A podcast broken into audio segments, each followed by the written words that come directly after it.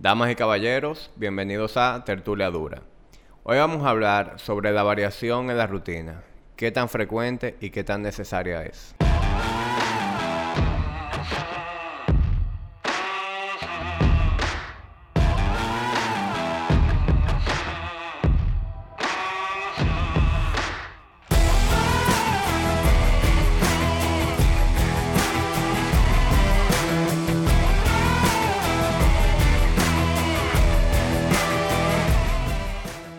Bien, señores, el episodio de hoy yo se lo voy a dedicar a dos clientes de allá de Body Ignition que fueron las precursoras de que yo quisiera hablar sobre esto hoy. Así que un saludo a Brit de Moya y a Anjuli Lobatón. Esto va para ustedes. Muchas personas se preguntan con qué frecuencia se debe cambiar la rutina, qué tan necesario es. Y hoy yo quiero arrojar un poquito de luz sobre eso. Cuando uno diseña un programa de entrenamiento, uno toma en cuenta qué quiere lograr esa persona. Y muchas veces lo que esa persona busca es ganar fuerza y desarrollar habilidades. Y para eso necesitamos dedicarle suficiente tiempo a cada ejercicio y exponernos de manera frecuente y consistente a, esa habilidad que queremos desarrollar. Entonces, eso es algo que, que nadie puede negar y esa es la razón por la cual un movimiento debe permanecer en el programa de entrenamiento por suficiente tiempo. El tú querer cambiar por completo eh, tu rutina, tirar cosas aleatorias, eso sirve para tu entretenerte, eso sirve para tu crear comunidad, eso, eso sirve para que la gente cada vez que vaya al gimnasio, digamos que vive una experiencia diferente.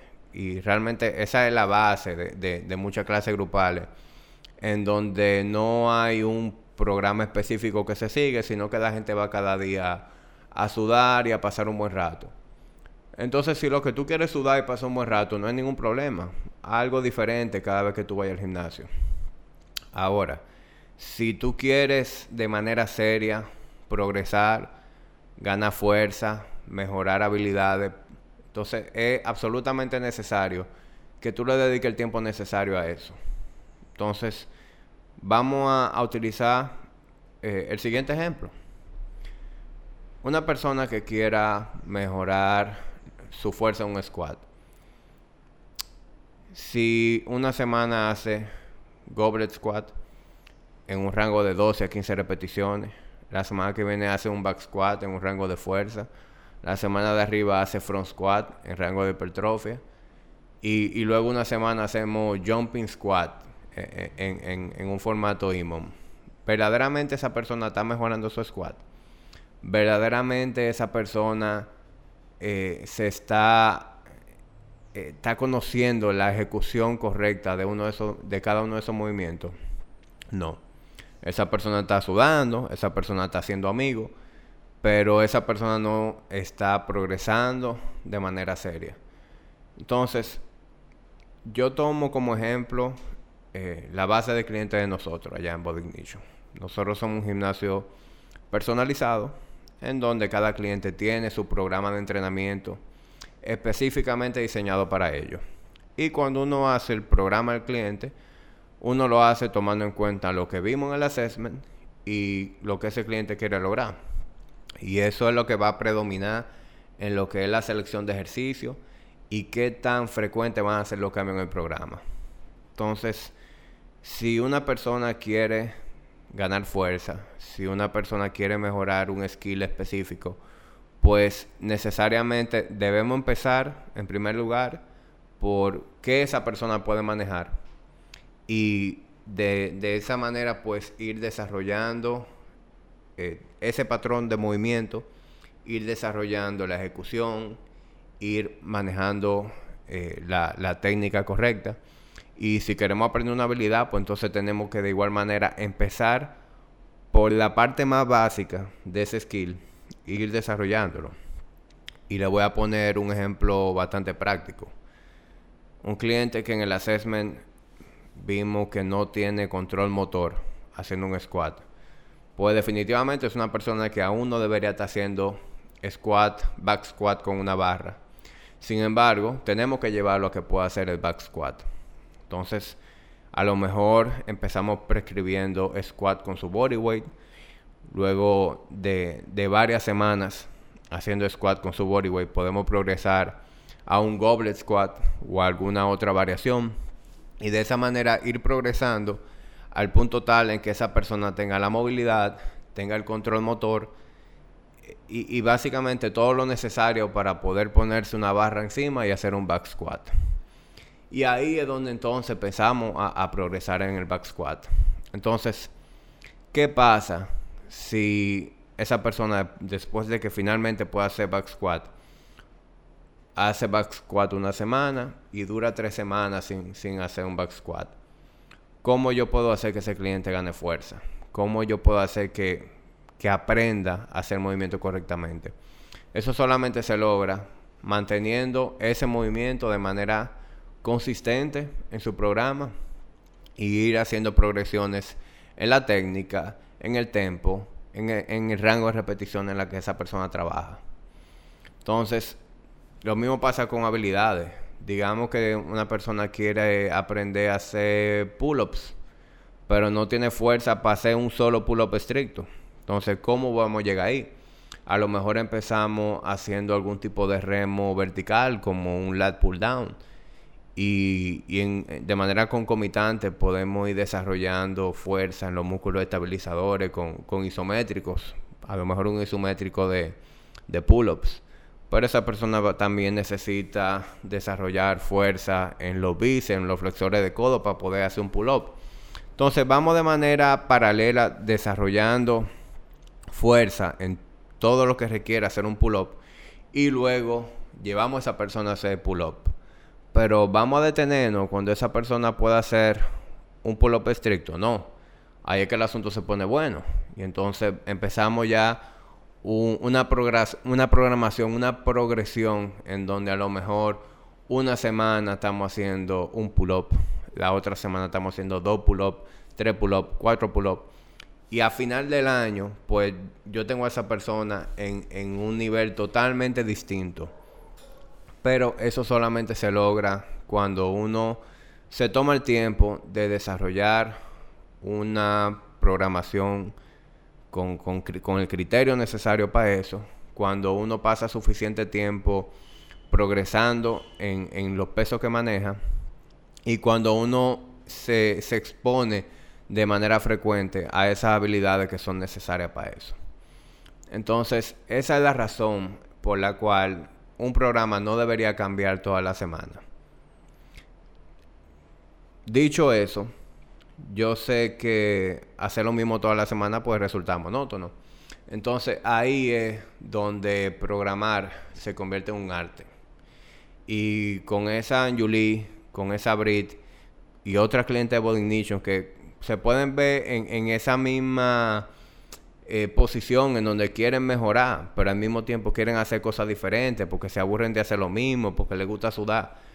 Eh, realmente ahí es que cobra importancia el uno saber hacer un buen programa de entrenamiento y en el arte de darle al cliente lo que necesita, pero al mismo tiempo hay que saber complementar eso con una dosis de lo que el cliente quiere hacer y disfruta hacer.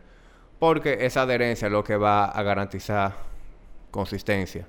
Entonces hay cosas que deberían quedarse, pero hay cosas con las que podemos ser más flexibles y arrojar variedad cada semana. Entonces, ¿qué cosa yo hago para eso? Digamos que yo tengo a un cliente que hace entrenamiento de, resistencia tres, cuatro veces a la semana, la base de, ese entrenamiento, o lo primero que vamos a hacer en cada sesión de entrenamiento, es la parte de fuerza y la parte de movimientos compuestos. Squat, deadlift. Si estamos trabajando algún movimiento de, de fuerza, velocidad, como snatch, clean, clean and jerk. Eso siempre va a ser lo primero que se va a hacer en la rutina. Y eso va a ser lo más consistente. Es decir, eso es lo que va a variar menos cada semana. Podemos variar la cantidad de set, podemos variar los rangos de repetición en lo que estamos trabajando, pero ese es el pan con mantequilla, eso no lo despinta nadie. Sin embargo, hay movimientos que son secundarios, movimientos accesorios, que lo que hacen es, uno, tener una transferencia directa a el performance en esos movimientos o también pudieran jugar un papel en lo que es la parte estética o, lo que es el balance estructural. Esos movimientos de igual manera no queremos cambiarlos cada semana, pero son movimientos en los cuales pudiéramos arrojar variedad cada cuatro o seis semanas, de manera tal que tengamos suficiente tiempo para progresar en ellos, pero al mismo tiempo se cambien con, con suficiente frecuencia para que, para que el cliente perciba que está haciendo algo diferente. Y no tan solo lo perciba, para que literalmente haga algo diferente. Y hay otras cosas en donde también tenemos la oportunidad de arrojar variedad cada semana. Y es en el caso de, de los finishers o los circuitos metabólicos, los famosos Metcons. Ya eh, esa es mi oportunidad en donde a un cliente yo cada semana le puedo dar un sabor diferente. Y a lo mejor el framework del Metcon va a ser el mismo. A lo mejor tenemos una parte cíclica, a lo mejor tenemos una parte con contracciones dinámicas, un isométrico, pero ahí podemos tener variedad. A lo mejor una semana hacemos un Metcon con un remo, uno burpees y, y uno kettlebell swings pero la semana que viene pudiéramos hacer un assault bike, pudiéramos hacer uno push press y uno toast to bar, por poner un ejemplo. Entonces, esa es la parte en donde tenemos la oportunidad de arrojar variedad y, de darle esa dosis de, de dinamismo, digamos, al cliente. Entonces, eso es un arte, saber conjugar lo que se mantiene fijo cada semana y, y ese mix de, de algo divertido y diferente. Entonces, eh, ¿Qué importancia eh, tiene eso?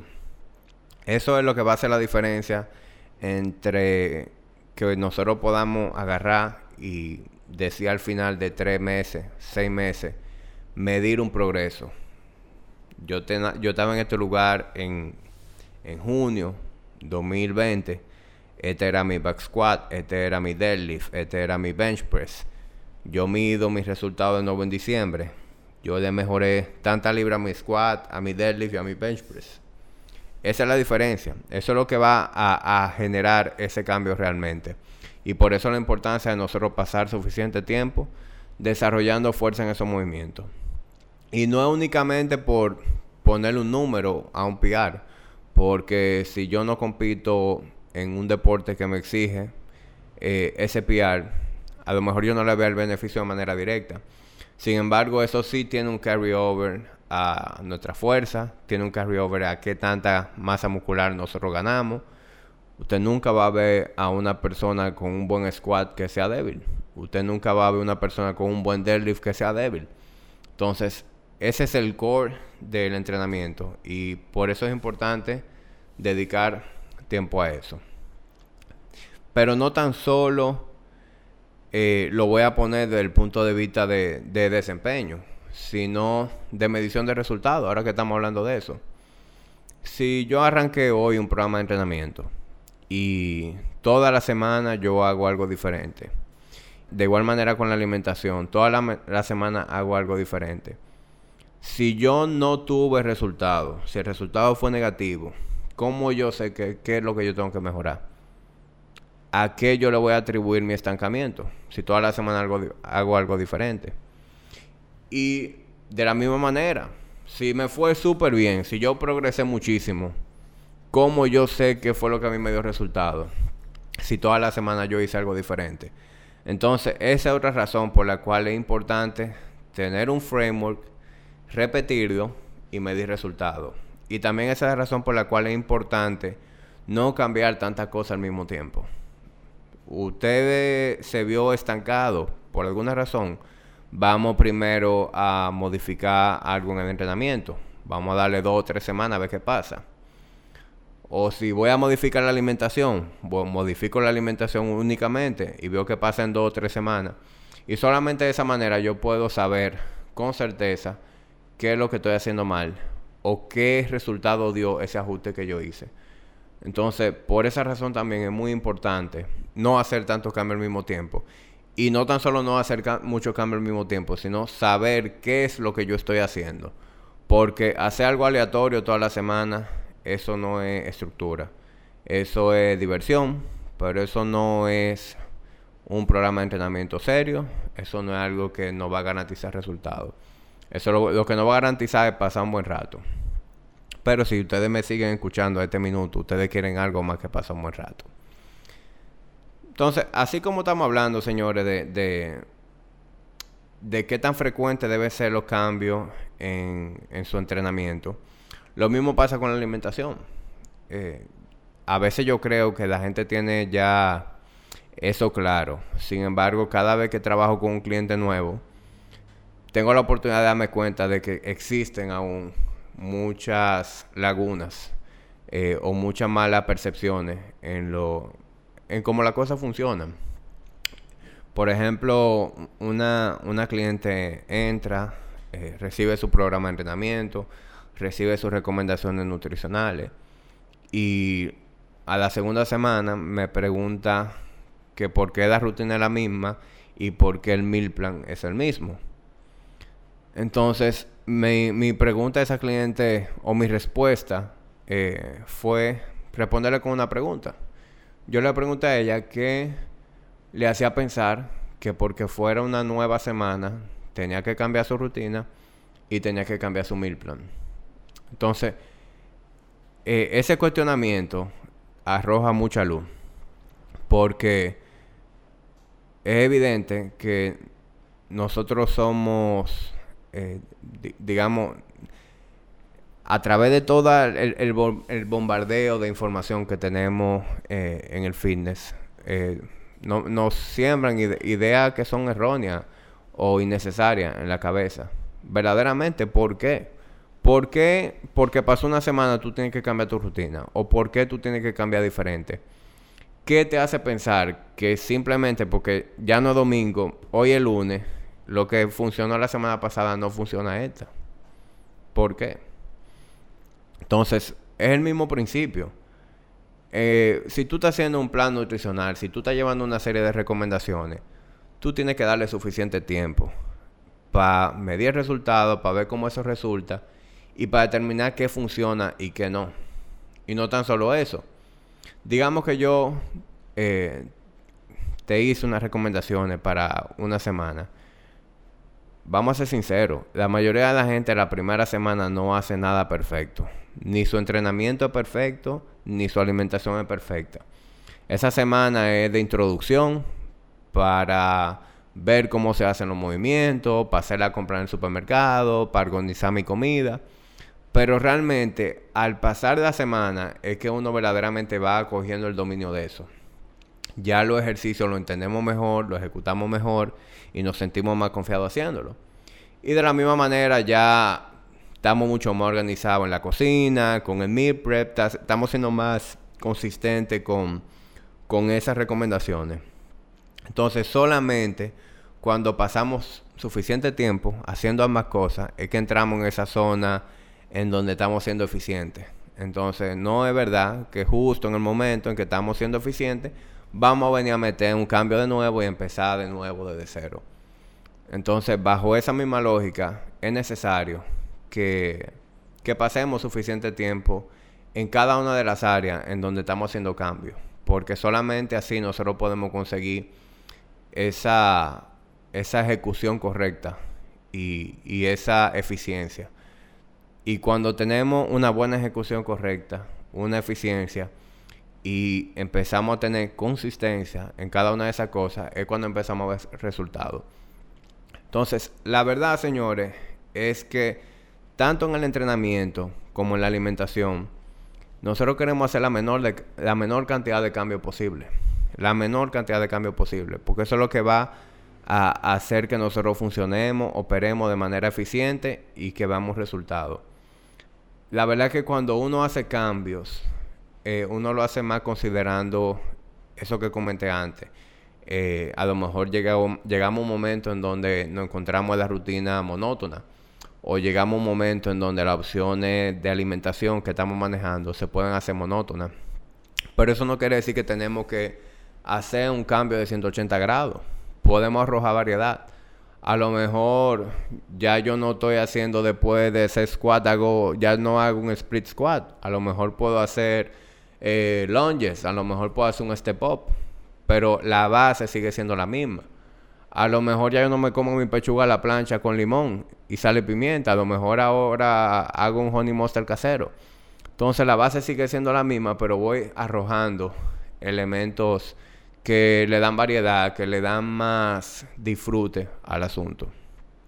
Bien, señores, yo creo que, aquí ya aclaro un poquito el tema de la de qué tan necesaria son los cambios en ambas cosas. Si se me quedó algo, me dejan su pregunta aquí en, en los comentarios, donde sea que estén eh, teniendo esta información, ya sea a través de Spotify, Apple Podcast o YouTube. Y aprovecho para que por favor se suscriban y si, y si ustedes conocen a alguien que se pueda beneficiar de este contenido, pues se lo compartan también. Muchas gracias por su atención y nos vemos la semana que viene.